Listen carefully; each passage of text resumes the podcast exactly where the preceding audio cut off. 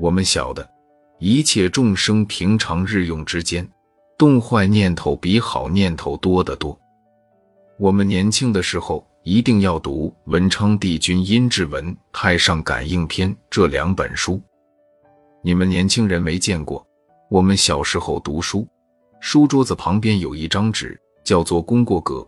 这个纸上有很多圈圈，一个月一张，每天检查自己的心念行为。有不好的，就拿黑笔在圈圈里点一点；有好的，就拿红笔在圈圈里点一点，然后定期检查，到底是黑点多还是红点多。我小时候家里请了位前清的秀才先生，按那时的说法，我家是东家，他是西席，他留过洋，可是从不说洋文。每天除了教我们读书，就自己读《金刚经》。他是吃素的，所以我母亲每天都为他准备斋食。我常常觉得这先生的嘴中有香味，觉得奇怪，就问我母亲。她说一定是先生的牙齿松了，素菜中的芝麻落在牙缝里，我才闻着香。我后来上课时仔细观察先生的牙。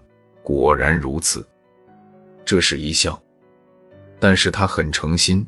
有一年，他留在我家中过年，他在自己房间里读过经之后，供上祖宗牌位，供上菩萨，拿出功过格，很紧张的看着，就跪着一面打自己耳光，一面骂该死，该死。我看是黑点比红点多的缘故。我那时好奇，是从门缝偷看先生才看到的，这是确确实实的事。这就是中国文化的国民道德教育，它有自己的一套。现在学校里有什么训导处？越训越道，训得了吗？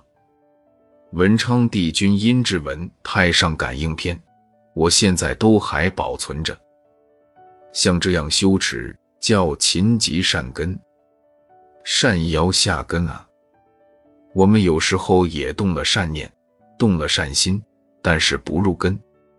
刚要对人好一点，善事做了一点，忽然另一种刺激环境来了，就什么都不管了，恨起来比不行善的时候还要恨。这是善根没有成就，所以修道不会有成果的。要勤积善根。